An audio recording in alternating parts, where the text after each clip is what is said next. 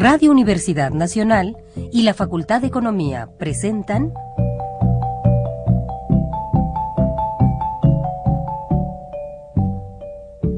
Los bienes terrenales.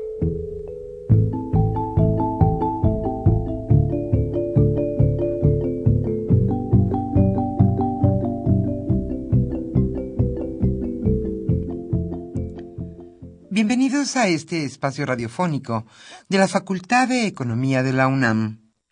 Como cada semana, estamos aquí con ustedes para reflexionar sobre un tema interesante relacionado con la economía, la política, la cultura y las cuestiones sociales.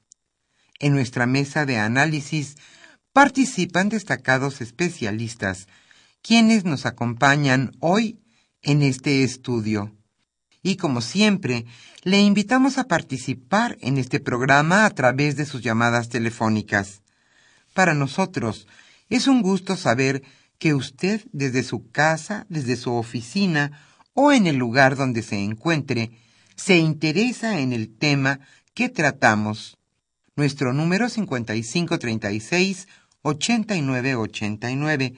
Repito con mucho gusto. 5536 89 89.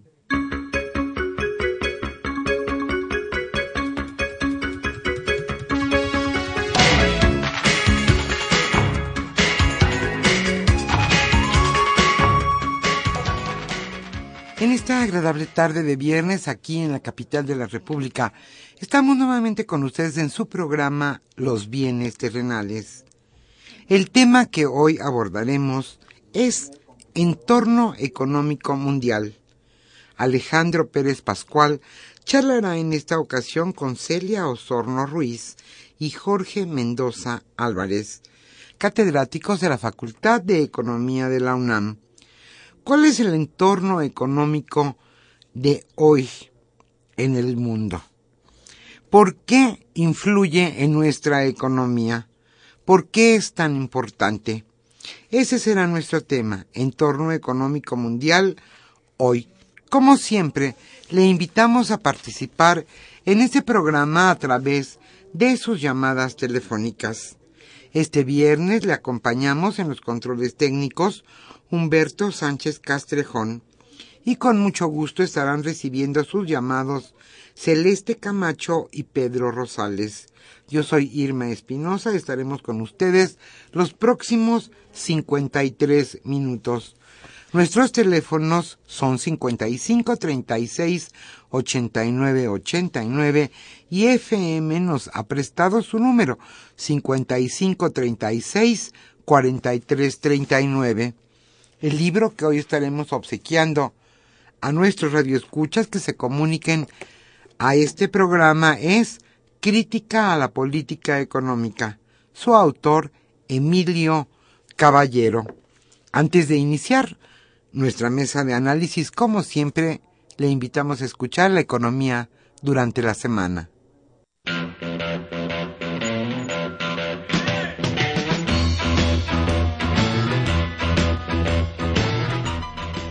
La economía durante la semana.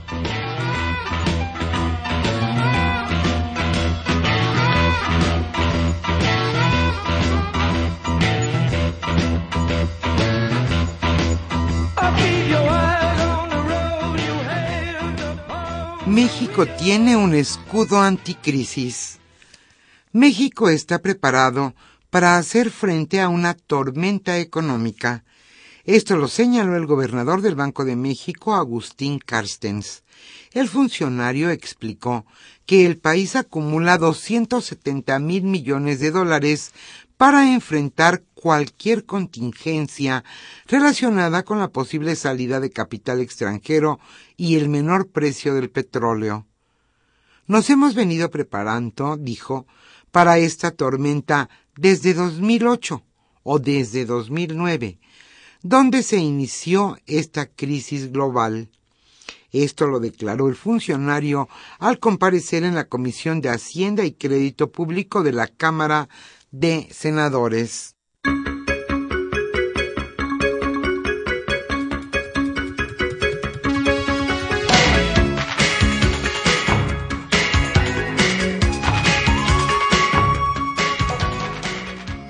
Más de este escudo anticrisis. Agustín Carstens detalló que las reservas internacionales han aumentado en 120 mil millones de dólares desde 2008 y el país tiene una línea de crédito del Fondo Monetario Internacional, lo que suma 270 mil millones para cualquier contingencia.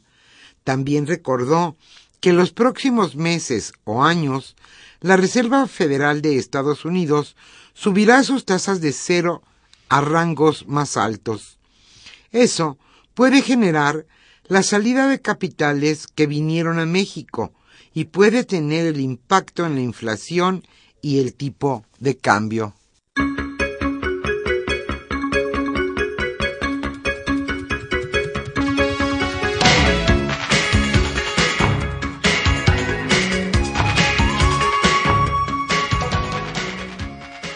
El IFAI ordena abrir el proyecto Monterrey 6. Banobras deberá entregar la información relacionada con el proyecto Monterrey 6, ordenó ayer el Instituto Federal de Acceso a la Información y Protección de Datos, IFAI. Entre los documentos que deberán hacerse públicos están el contrato de asociación pública-privada, sus anexos, y también se deberán informar los instrumentos notariales, estados financieros, propuesta técnica y económica del desarrollador y diversos estudios sobre la viabilidad del proyecto.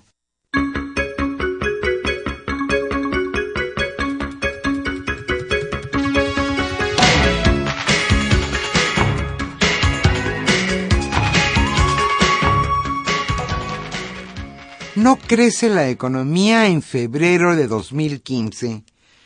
Después de su avance de enero pasado, la economía mexicana, medida por el Indicador Global de la Actividad Económica, IGAE, tuvo una variación mensual de menos 0.3% en el mes de febrero. Las cifras ajustadas por estacionalidad del INEGI revelan que en el mes de enero el indicador global de la actividad económica subió 0.38%, apoyado por los servicios y el sector agropecuario, pero en febrero confirmó una pauta débil de crecimiento. Esto es resultado de la debilidad del mercado interno, el insuficiente impulso del gasto público y la desaceleración de la economía de Estados Unidos.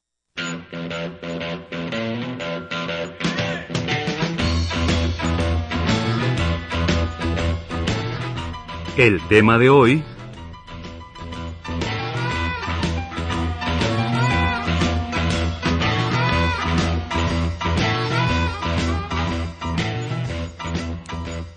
Como señalamos al inicio de este programa, el tema que hoy abordaremos en nuestra mesa de análisis es Entorno Económico Mundial. Hoy Alejandro Pérez Pascual charlará con Celia Osorno Ruiz y Jorge Mendoza Álvarez, especialistas en el tema y catedráticos de la Facultad de Economía de la UNAM. Como siempre, le invitamos a participar en este programa a través de sus llamadas telefónicas. Para nosotros es un gusto saber que usted, donde se encuentra, se interesa por el tema que abordamos. El libro que hoy estaremos obsequiando se titula Crítica a la política económica. Su autor, Emilio Caballero.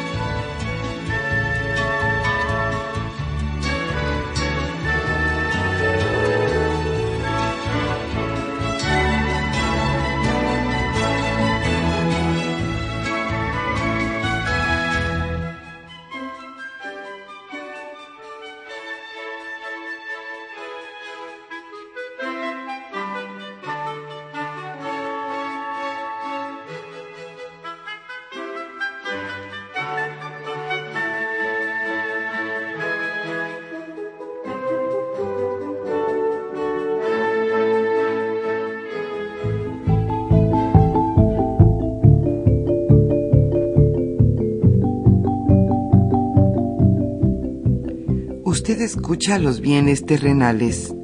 Nos interesa conocer su opinión. Le invitamos a comunicarse a este programa al teléfono 5536 89 89.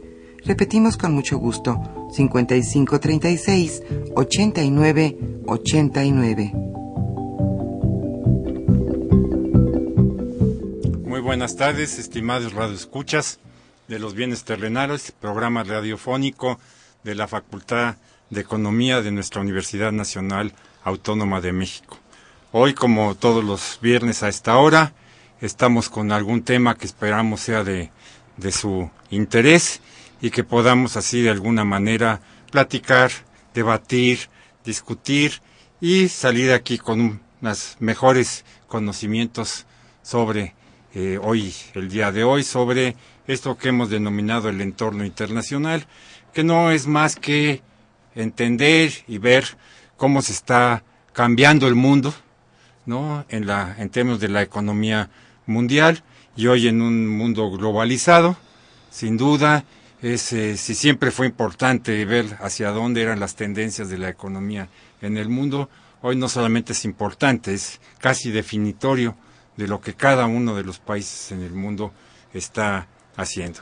Para ello hoy nos acompañan dos eh, distinguidos profesores de nuestra Facultad de Economía, la maestra Celia Osorno y el maestro Jorge Mendoza, quienes eh, trabajan el tema, lo conocen y hoy nos eh, darán algunos puntos de vista de ellos sobre cómo está este entorno internacional y qué reto significa para cada uno de los países del mundo y en particular obviamente pues para el nuestro que es el que más nos interesa. Pues bienvenidos, muchas gracias por estar aquí con, con nosotros y yo quisiera que comenzáramos, digamos, que nos explicaran un poco, ¿no? cuáles son de alguna manera estas tendencias, ¿no? que está viendo el mundo económico eh, inmerso, digamos, en la crisis post 2008-2009, de la cual evidentemente seguimos de alguna manera inmersos. Entonces, eh, Celia, no sé si tú quisieras comenzar. Claro que sí, muchas gracias. Gracias por invitarme y me da mucho gusto estar con ustedes aquí. Eh, efectivamente, hablar del entorno económico internacional se vuelve clave, crucial, como tú lo, lo mencionaste en, esta, en estos tiempos.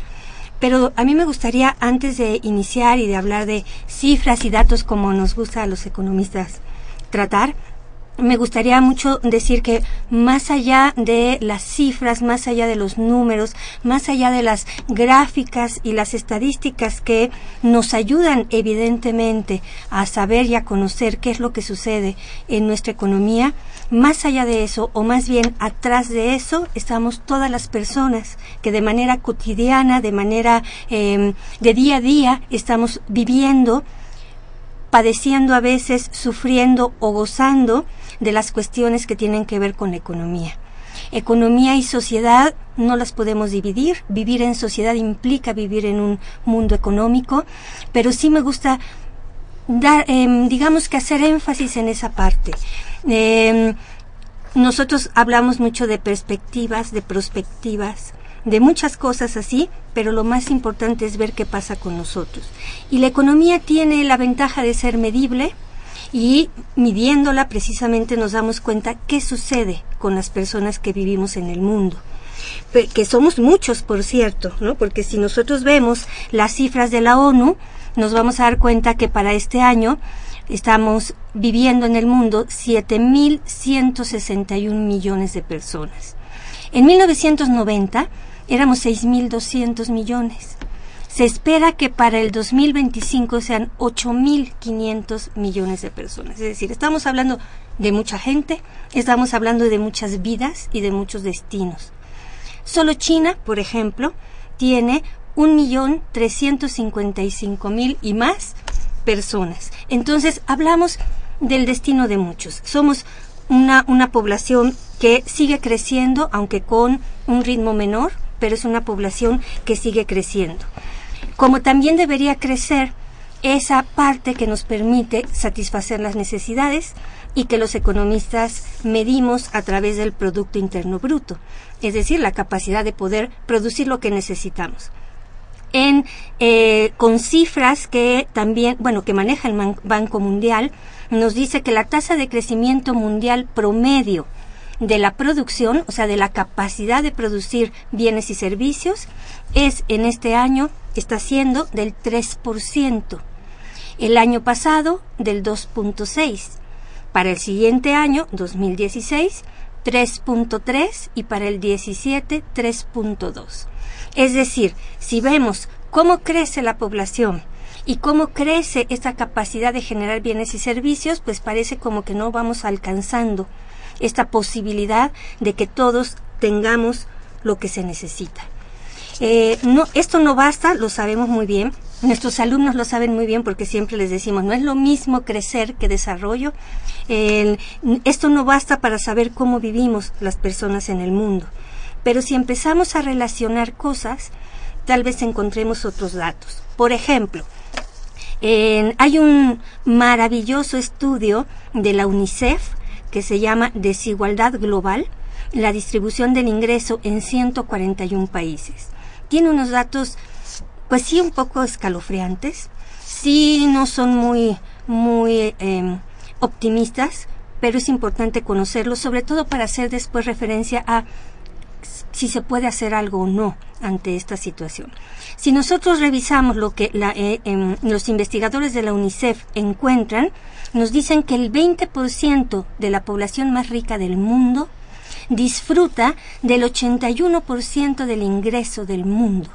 Es decir, tan solo en un 20% de la población mundial se concentra más del 80% del ingreso. Esto mientras que el 20% de la población más pobre del mundo cuenta tan solo con un 1% de lo que se produce. Uno de los grandes problemas de nuestro entorno económico es indudablemente la desigualdad. La desigualdad marcada, por ejemplo, esto sí, en lugar de porcentajes lo ponemos en número de personas, que eso es lo que nos interesa, vemos que un millón doscientos, no, perdón, mil, perdón, mil doscientos millones de personas viven en extrema pobreza.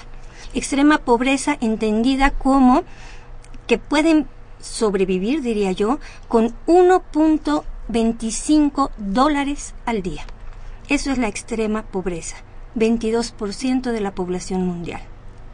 2.200 millones de personas ah, logran sobrevivir con 2 dólares al día y esto es el 40% de la población mundial.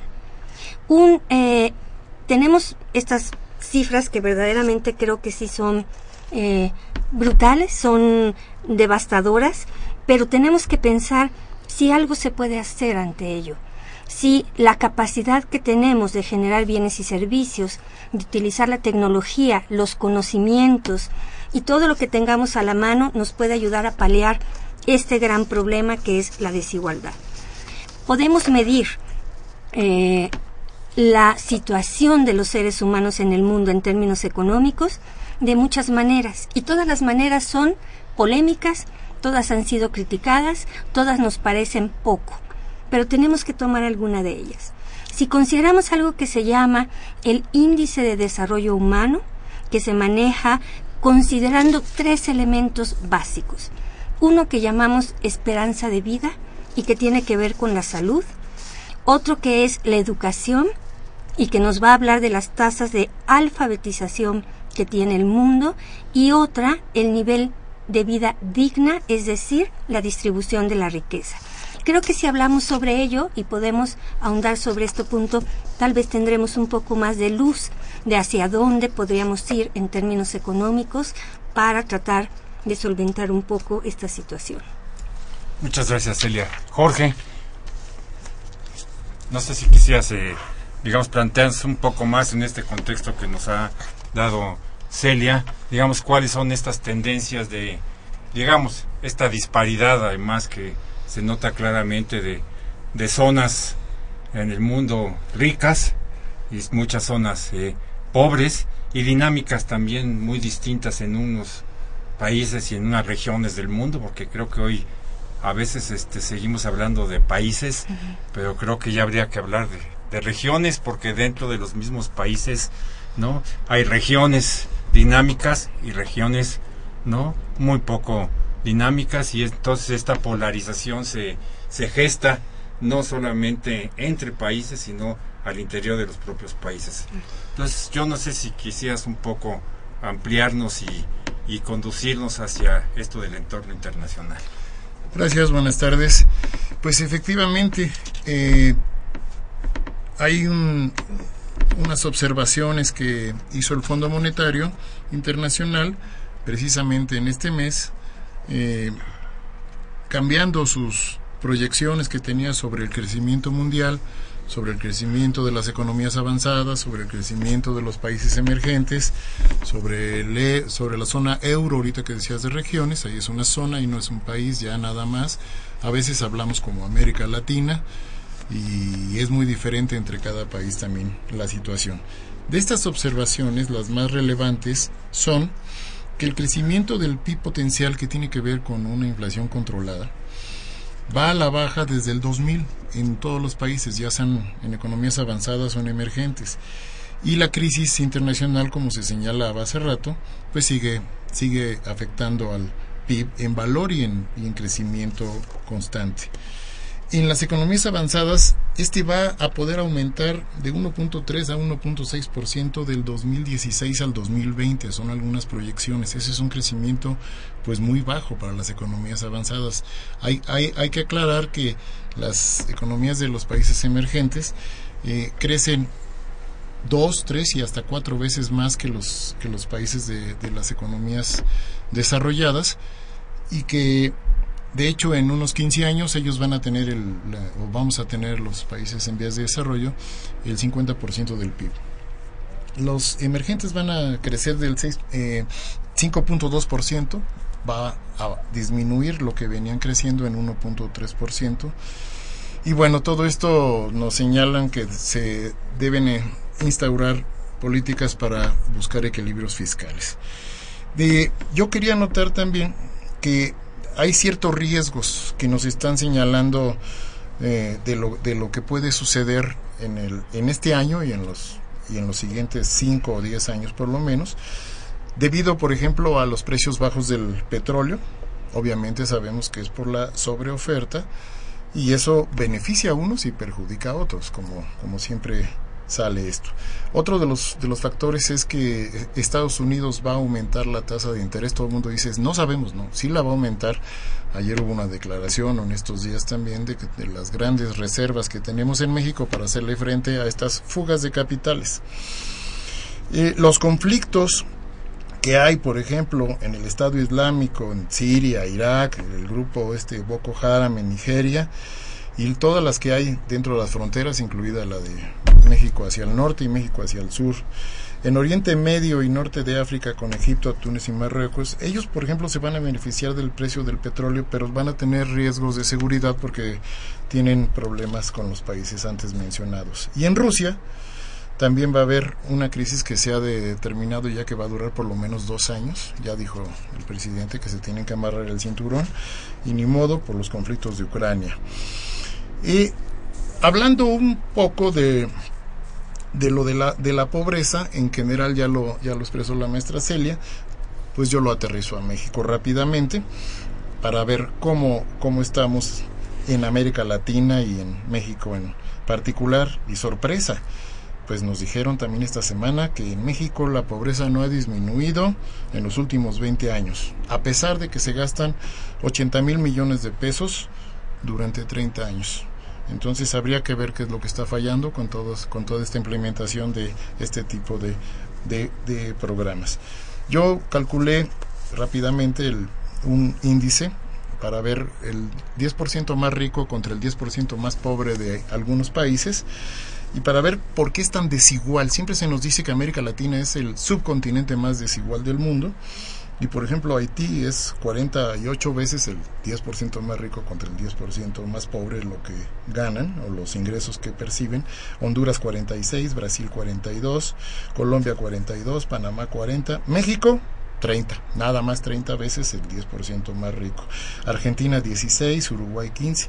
Mientras en Europa, ¿por qué entonces Europa? Porque es una de las explicaciones que está mucho mejor en la mayoría de los países. Al rato hablaremos un poquito de España o de Grecia, de algo de eso también. Suecia tiene 5.3, Finlandia 5.8, Grecia tiene 13, 13 veces su ingreso con el más rico y el más pobre, España 25. Cabe señalar también una nota que salió hace poco de Grecia, que ya disminuyó su déficit público de 13.5% a 3.5%. Eso es muy importante, porque entonces está arreglando sus finanzas, porque si no también la Unión Europea no seguiría apoyándolos. ¿no? Y en el índice, en el índice de, desarrollo humano que habías comentado, Celia, también, de todos estos indicadores, ¿no? de la educación, la salud y el nivel, pues señalar que los primeros son los europeos, Noruega, y Australia no es europeo, pero está Australia, Suiza, Holanda, también Estados Unidos anda por ahí. Los peores son Congo, Níger. México está en el lugar 71 a pesar de, como dije hace rato, de ser la onceava economía eh, más alta, eh, medida por el poder adquisitivo. Y esto es importante señalar porque el, el, indicador en México ha subido, el, índice de desarrollo humano de casi 0.6 a 0.76 en los últimos 30 años, pero los, los demás países han elevado más estos, estos niveles de calidad de vida. Por lo tanto, nosotros hemos disminuido más unos 18 lugares en los últimos años. Y el único consuelo es que Brasil y Perú están peor que México en, índice de desarrollo humano. No, no es, no es un buen consuelo, pero siempre te dicen, pero Honduras está peor, pero Puerto, este, tal, tal, Haití está peor, pues sí, pero pero porque Brasil tiene unas, unas problemáticas muy similares a las, a las de México. Otro aspecto rápido es la deuda, la deuda pública con respecto al PIB, hablando de Europa.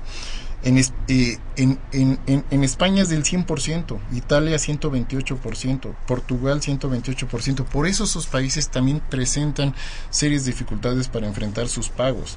Grecia 175% y ojo, aquí hay un dato que llama la atención. Japón 243%.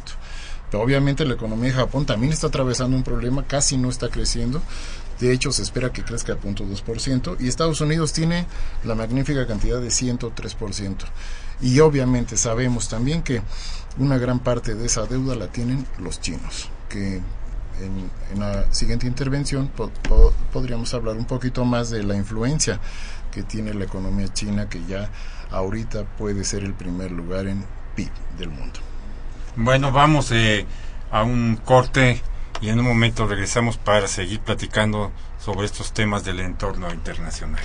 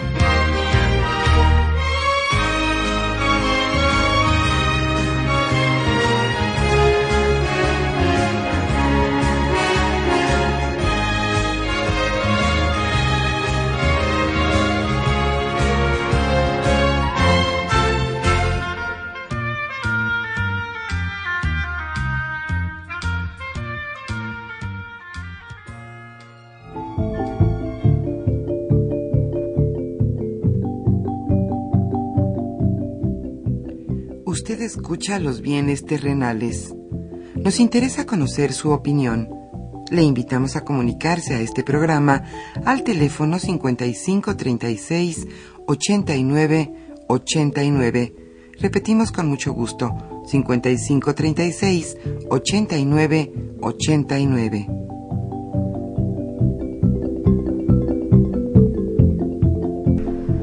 Nuevamente con ustedes, estimados radioescuchas de los bienes terrenales, comentando, platicando sobre esta cuestión de el entorno internacional y sus repercusiones y sus eh, y sus tendencias.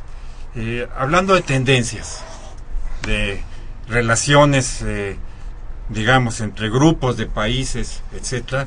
Bueno, el mundo hoy está, digamos, se reconformó en términos internacionales desde hace 20, 25, 30 años, pero con mucha más fuerza los últimos 15, digamos, eh, con la aparición de dos grandes este, núcleos económicos en el mundo que en una etapa anterior pues simplemente no este no estaban eh, presentes. Bueno incluso yo diría tres no uno es obviamente China no eh, que hizo, ha hecho su irrupción en la economía mundial después de haber estado pues prácticamente fuera de, de la misma la India que nunca estuvo fuera del contexto internacional jamás no pero los últimos 20 25 años pues también no se han convertido en un gran factor de la economía mundial.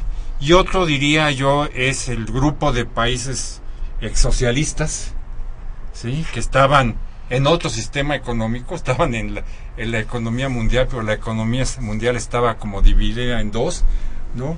Unos por un lado comerciando y otros por otro lado comerciando, ¿sí? Al caer el bloque soviético, ¿no? Lo que era el CAME, ¿no? Si no mal recuerdo así se llamaba, ¿sí? Eh, bueno, pues simplemente se volcó, ¿no? A incorporarse al mundo de la economía mundial, ¿no? Con el resto de los países eh, de lo que se llamaba, no sé si se siga pudiendo llamar así, el mundo occidental. Entonces, eh, de aquel entorno mundial de hace 20, 25 años, donde pues, los países socialistas estaban, digamos, en otra pista, China no existía, ¿sí? India sí, pero bueno, tenía un peso relativamente bajo, en gran medida incluso comerciaba más con la Unión Soviética que con el resto de, de los países de Occidente. Esto generó una tendencia, un cambio brutal en el entorno económico eh, internacional, desde el punto de vista, y movió brutalmente ¿sí? las fuerzas en la economía mundial y las, eh, y las tendencias. ¿sí? Y hoy, ¿no? Pues resulta que las dos economías más dinámicas en términos de crecimiento y en términos de su incorporación a la economía mundial, pues son precisamente China e India, y esto ha tenido una repercusión en todos los demás países del mundo, desarrollados y no desarrollados. ¿Cómo ven ustedes este fenómeno y hacia dónde creen que se pueda eh, dirigir, ¿no? En un entorno, como ya nos han comentado ustedes dos, Jorge, más de, bueno, que no se avisora un crecimiento importante de las economías del mundo en los próximos, para no ser demasiado este, deprimentes, por lo menos en los próximos cuatro o cinco años, ¿sí? Las tasas de la economía global, ya nos lo decían ahorita, pues no pasarán de un 2-3%, ¿no? Eh, en términos globales, nuevamente habrá diferencias muy claras entre unos que crecerán a más de este porcentaje y otros que crecerán a menos de este porcentaje. Mientras que el crecimiento poblacional, ¿no? Pues ese no está marcado por las crisis, sino ese está marcado por otro tipo de circunstancias. Entonces no sé en este panorama, Celia, cómo vean ustedes que, que la economía mundial hacia dónde está transitando. Claro, sí. Eh, precisamente yo, yo sí creo que a partir de la caída del muro de Berlín, evidentemente hay otro mapa geopolítico y otro mapa económico. Es decir, hablamos de un mundo diferente, un mundo en donde como tú lo has dicho, se han, eh, se insertan países que estaban parecía, o al menos teníamos la idea de que estaban a un lado o en el límite, y esta globalización, para bien o para mal, ha hecho que cambien las relaciones entre los países. Y esto aunado a la generación de bloques económicos, que también esta es otra cuestión muy interesante, ¿no? Tal parece que la economía mundial ahora eh, compite en el mundo en bloque. Y quien esté fuera de un bloque, tal parece que está fuera de las jugadas o de la jugada económica del mundo. efectivamente, yo estoy de acuerdo en que China y la India eh, cambian la visión, eh, nos transforman la forma de entender las relaciones económicas de mercado, que siguen siendo de mercado, pero ahora con modalidades que no habíamos pues ni siquiera previsto, creo yo. Pero también creo que, por ejemplo, el caso de la Alemania unificada, también tiene una gran importancia. Y lo estamos viendo. Lo estamos viendo que Alemania juega un papel decisivo en términos financieros en el mundo, por ejemplo, ¿no? Los, los, em, los rumbos financieros del mundo tal parece que se, que se gestan ahí. Y entonces, eh, sí, hablamos de, esa, de estas nuevas tendencias. Pero yo insisto en que esas nuevas tendencias finalmente no acaban, no han acabado sino al contrario, han hecho mucho más fuertes las brechas entre el que tiene y el que no tiene. En, en, China, en la India, con todo el auge y todo el ímpetu, siguen habiendo niveles de pobreza devastadores. Los países del primer mundo, ya lo dijo un escritor latinoamericano, también tiene su primer mundo incluido. El primer mundo tiene su tercer mundo y el tercer mundo tiene su primer mundo. Y eh, siguen estas, estas eh, brechas entre los que tienen y los que no. Y esto también me hace eh, pensar ahora que tú hablabas de hacia dónde vamos. Naciones Unidas ha hablado de algo que llama los, eh, los objetivos del milenio. Los objetivos del milenio donde de hecho la primera meta es en el 2015 Tristemente se han dado cuenta que no se han cumplido muchos de los objetivos que se plantean, pero uno de los grandes objetivos es la erradicación de la pobreza, por ejemplo. Y se han dado cuenta que para 2015 una de las metas, pues nos hablan de que eso ha sido, de que todavía falta mucho por hacer, falta mucho para que las economías con todo y su desarrollo económico o aquellas con todo y su comercio puedan ayudar a que, por ejemplo, no haya en el mundo 99 millones de niños que menores de 5 años siguen estando desnutridos y tienen un peso menor al normal, por ejemplo. Ya si hablamos de cuestiones de salud. Si hablamos de cuestiones de educación, pues también vamos a encontrar como el índice del que hablábamos al principio, Jorge y yo que hicimos referencia a ese índice de desarrollo humano, si hablamos de cuestiones de, em, de educación, pues por supuesto que las desigualdades son brutales. Eh, hay una tendencia hacia que, hay, a que haya una mayor educación, sin embargo las estadísticas nos dicen que no hay todavía eh, cosas para estar contentos. En cuestiones de salud, también hay que reducir, por ejemplo, la mortalidad de, en términos de la em, maternidad. Las mujeres que todavía en el mundo mueren por dar a luz por ejemplo, que es una cantidad impresionante, etcétera. Es decir, hay una serie de elementos que todavía creo que tenemos que resolver. La lucha contra el VIH en el mundo o de enfermedades como la malaria o como otro tipo de enfermedades que laceran a la población. O sea, creo que a pesar de todo y a pesar del mundo nuevo geopolítico, los problemas siguen siguen estando presentes y parece que no hacemos nada por resolverlos o que lo que hacemos, como decía Jorge, parece que no es suficiente. Entonces, ¿qué hacer? O sea, la pregunta siempre es, entonces, ¿qué hay que hacer para que las cosas cambien? Mejoren. O mejoren, claro. Jorge. Sí, pues eh, hablando de China, eh, tengo un poco más de información sobre China de los datos eh, que se comentaba ahorita con Celia, el, su producción, su Producto Interno se multiplica 130 veces de 1978 al 2012. Pero algo muy importante no es solo que el PIB aumente, sino algo que se denomina PIB per cápita. Ese se multiplicó 92 veces.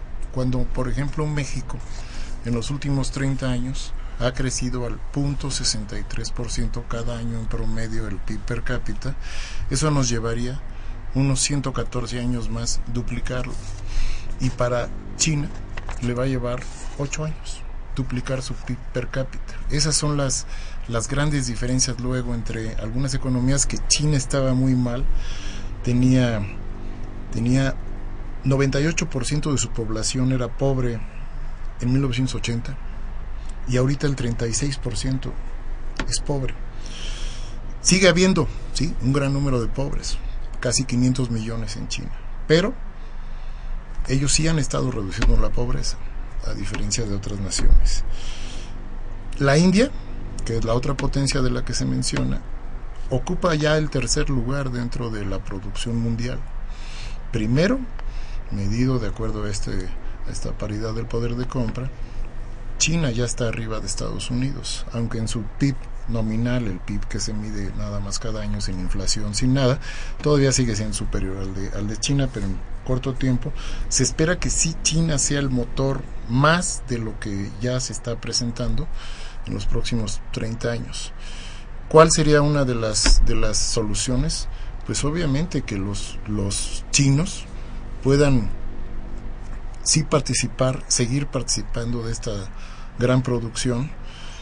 Ellos han mejorado sus, sus estándares de vida, pero igual cuando pretenden hacer unas inversiones en México como las que se cancelaron hace poco, pues a ellos no les da muchas ganas de venir otra vez. Este, en este sexenio dijeron que ya no van a regresar con lo que, la cancelación del tren México-Querétaro, con lo de Dragon Mart, iban a ampliar lo del FAO, de, los, de los coches, y tenían otros proyectos que los van a hacer en otras naciones. Que quede claro que México también debe atraer inversión extranjera, no por bajos salarios. Es algo muy penoso que en China ya los salarios en general estén más altos que en México, cuando China siempre ha competido a nivel mundial por varios, por bajos salarios.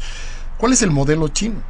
Ellos invierten internamente y externamente. Mientras aquí nos, tardamos 30 años en hacer un aeropuerto, ellos hacen un aeropuerto o dos cada año en diferentes ciudades.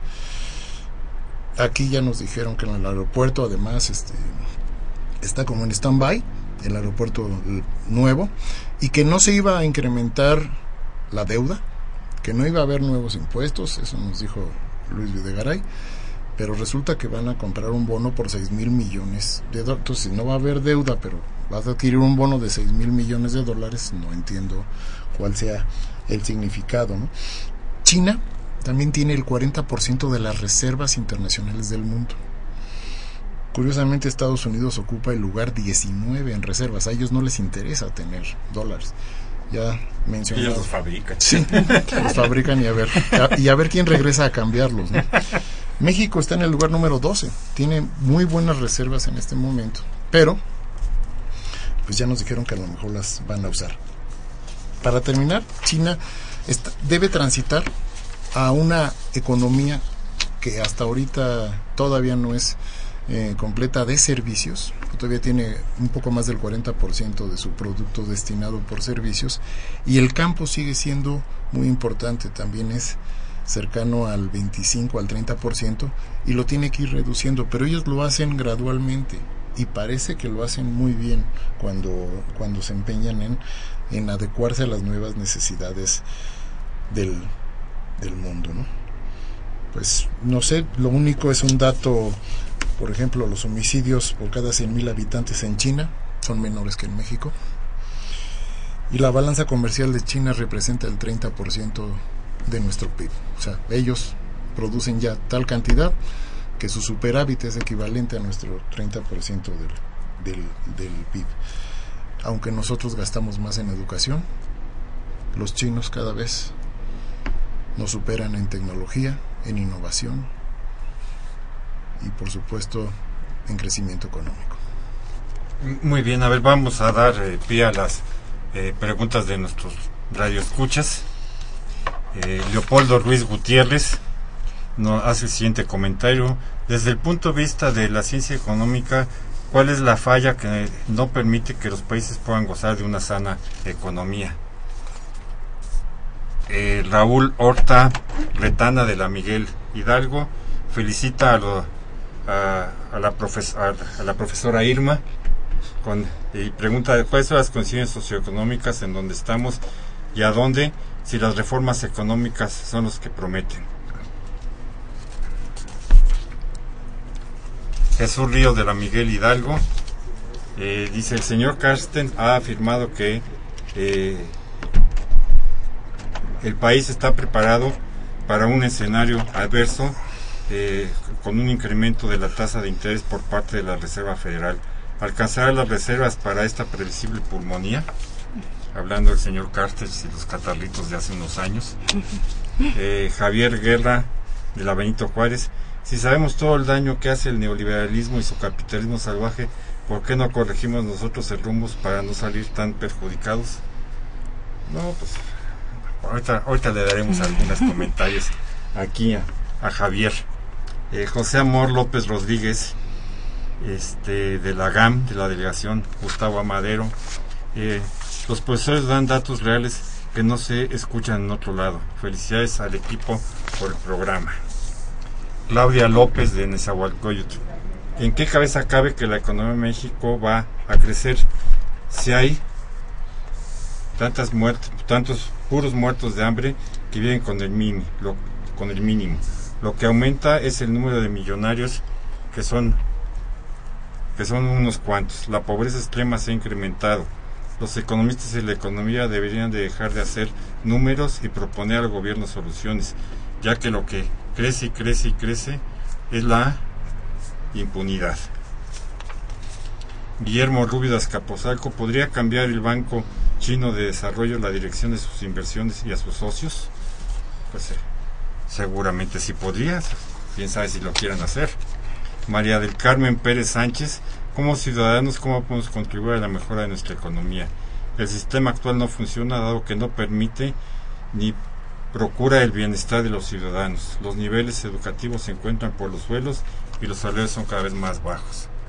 Y Fernando Leiva de Naucalpan nos comenta qué comparación se puede hacer entre los gobiernos de derecha latinoamericanos como México y Colombia y los gobiernos de izquierda en cuanto a la reducción de la pobreza y la desigualdad.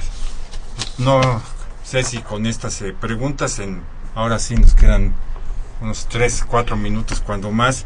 Quisieran ustedes dar respuesta y, y una conclusión muy rápidamente. Celia, Gracias. Sí, un par de minutitos. sí, muchas gracias. Sí, sí, se necesitaría mucho más tiempo para, para responder todas el las programa es preguntas. para ir respondiendo en el Claro. tiempo todas esas preguntas. Claro, sin embargo, mm, quisiera hacer referencia a dos cuestiones que están ahí, que es precisamente la, eh, los niveles bajos de salario y los niveles bajos de educación. Eh, uno de los elementos de los que hablábamos al inicio es precisamente la educación y las tasas de alfabetización. Creo que es muy importante que en las economías se hagan referencia a esto, se haga referencia a fomentar los niveles de educación. Eh, Jorge habló también de la cuestión tecnológica. Por ejemplo, todos decimos que tenemos acceso a Internet y que el Internet se vuelve indispensable y sin Internet nosotros no vamos a educar ni los alumnos van a aprender. Pues las cifras nos dicen que en el mundo 44% de los hogares, solo el 44% de los hogares tiene acceso a Internet. Es decir, la mitad de la población, más de la mitad de la población, no tiene acceso a Internet. Esto quiere decir que son 3 mil millones de personas que sí lo utilizan y 4.300 que no. Es decir, desde ahí ya estamos hablando de que no hay tampoco las condiciones en términos de tecnología y en términos de las tecnologías de la información y la comunicación, las TIC, que puedan llegar a todos. Creo que lo que hay que hacer es abocarnos a lo que es la educación. La educación, rápidamente nada más comento, eh, en un estudio muy interesante que podríamos hacer referencia a él, dice, por ejemplo, la educación genera una mayor preocupación por el medio ambiente, por ejemplo, eh, una educación, una educación más igualitaria propicia, por ejemplo, un crecimiento económico más rápido. La educación puede también en, en muchos sentidos ayudar a la mejora en términos de salud, en términos de la desigualdad entre hombres y mujeres, es decir, soluciona muchas cosas y creo que donde tenemos que hacer énfasis es en eso. La educación, aunque tenga sus frutos a largo plazo, lo sé, es algo en lo que tenemos que poner énfasis en las economías. Creo que ahí está. Jorge. Sí, pues eh, hablando de, de si se puede hacer algo con el modelo neoliberal, pues es muy complicado porque los gobiernos que hemos tenido desde hace más de 30 años, pues han seguido las políticas impuestas por organismos como el Fondo Monetario y el Banco Mundial y pues ya es muy complicado con este entorno también de globalización en todos los sentidos.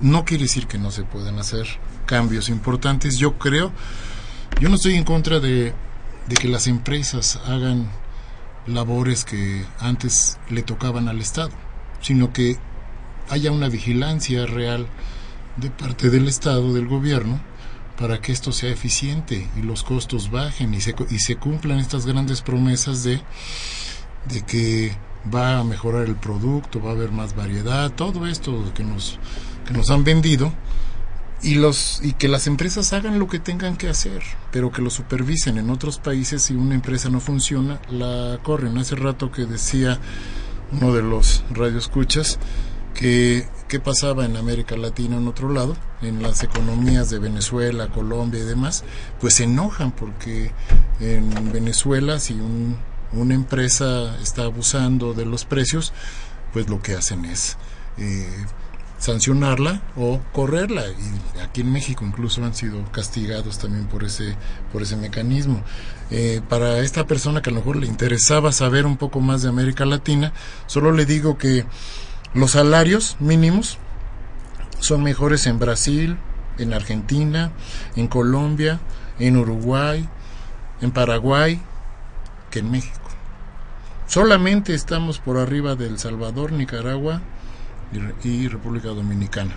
Entonces, los demás, México tiene una gran, un gran potencial, tiene un gran PIB, un gran Producto Interno Bruto, tiene todos los recursos naturales que nos podemos imaginar, minerales, eh, tiene todos los, los eh, tiene 3.000 kilómetros con, con el país que consume más, consume entre el 25 y el 30% de lo que se produce en el mundo, tenemos todos los climas, tenemos todo a nuestro favor, pero los que administran muchos de estos recursos, pues precisamente no lo hacen de la manera más oportuna. Muy bien, pues muchísimas gracias, Jorge. Celia, muchas gracias a nuestros radio escuchas y los esperamos la próxima semana en una emisión más de Los Bienes Terrenales.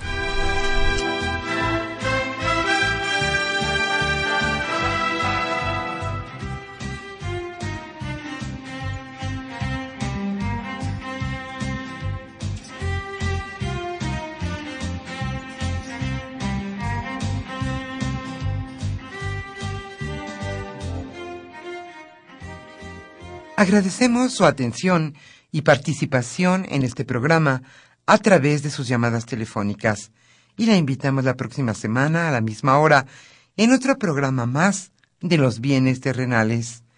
La coordinación general fue de Carlos Javier Cabrera Adame, la coordinación académica de Aníbal Gutiérrez, Roberto Cabral, Alejandro Pérez Pascual, Rubén Antonio Miguel y Leonardo Lomelí Vanegas. En los controles técnicos, nuestro compañero Humberto Sánchez Castrejón.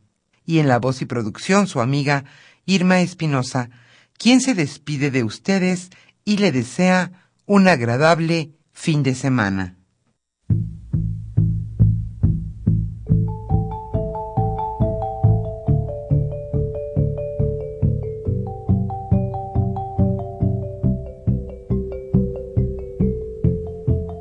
Radio Universidad Nacional y la Facultad de Economía presentaron Los bienes terrenales.